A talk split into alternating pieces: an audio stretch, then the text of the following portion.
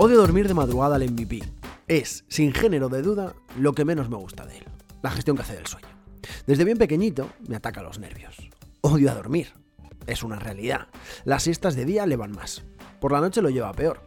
Hace tiempo que ha logrado, después de mucho esfuerzo de C, su madre y mío, dormirse casi después de la cena él solo. Pero como le dé por desvelarse de madrugada, estamos jodidos. Es mínimo una hora bailando juntos bajo la luna. Por lo visto, según C, le pasa a muchos niños. Ha estudiado en profundidad el sueño de los bebés. Tiene ganado el cielo. Yo he tenido que estudiarme a mí mismo para que la presión, el sueño y la tensión que me genera el momento no se apoderen de mí. El escenario es complicado, no estoy orgulloso de mis primeros 100 despertares como padre, sé que aún tengo trabajo por delante, pero sigo insistiendo. Casi cada noche tengo una nueva oportunidad de hacerlo bien, y últimamente me doy un aprobado alto.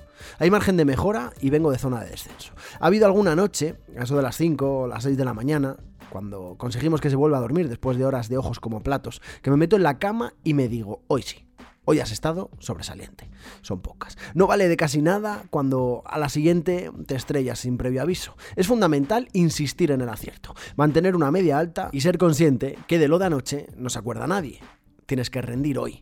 Aunque el biberón tuviera la temperatura perfecta, las canciones las entonaras de maravilla y los golpecitos fueran los justos y con la intensidad adecuada. Eso hoy no vale. ¿Olvido esas noches? No. ¿Las recelebro de vez en cuando? Sí.